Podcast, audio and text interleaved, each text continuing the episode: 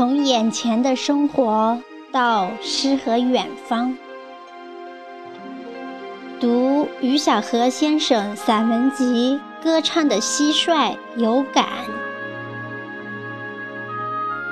作者：李帅。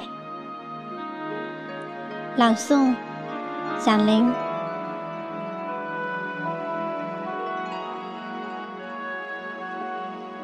于小河先生本名李冰，无论从写诗作文来说，还是从做人做事来讲，都是我的前辈。还记得读高中时，他给我和我的学弟学妹们的习作写的精彩点评。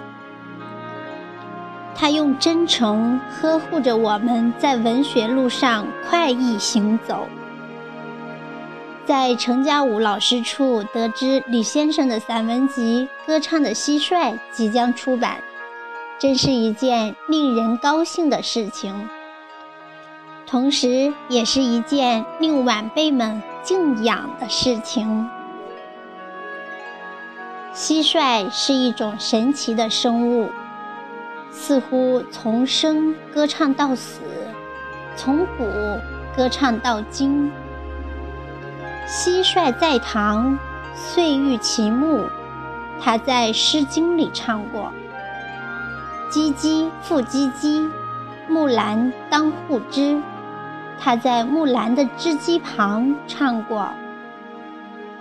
他在深山里歌唱过，在溪谷中歌唱过，在荒草丛中歌唱过，在漫天风沙中歌唱过。当得知余小河先生的散文集取名《歌唱的蟋蟀》的时候，我就觉得，先生肯定对蟋蟀钟情、钟意，并且引以为知己了。拜读了先生的大作，从头至尾，多少次让我震撼。散文集以“亲情如酒”开篇，描述了与亲人之间真挚的感情。静静的深夜，妈妈来电话。散文中描述了一件非常平常的生活小事，但正是这些小事凝聚了最伟大的感动。在这个世界上。所有的爱都是为了相聚，然而，只有母爱，却忍受了分离。于小河先生创作的那首歌《您在深圳还好吗》，唱出了母亲对远离家乡、漂泊在外的儿子的牵挂，唱出了儿子对母亲的牵挂。在儿子的记忆中，母亲从来都是面带微笑的。可是想想母亲也有落泪的时候，那就是儿子转身离开的时候吧。李先生的散文有的时候是平淡的，然而却是感人至深的，因为他深深地扎入生活。观察生活的点滴，过得扎实利落。他把生活给予的一切都变成了文字。就算生活不够慷慨，可他却从不吝啬。爱是充沛的。罗曼·罗兰说过：“世界上只有一种英雄主义。”就是看清生活的真相之后，依然热爱生活。李老师就是这样的人吧？在字里行间中，我们了解了这位打工诗人生活中的困难，可字里行间里却从未泄露过丝毫的苦闷。他是积极的、阳光的、乐观的。他是充满热爱的，他热爱着生活，学会给自己写情书，教大家学会快乐，鼓励着自己，让自己做自己的伯乐。他爱着父母，爱着妻子和萌儿。描述第一次和妈妈网上聊天的幸福，描述蒙尔趣事多。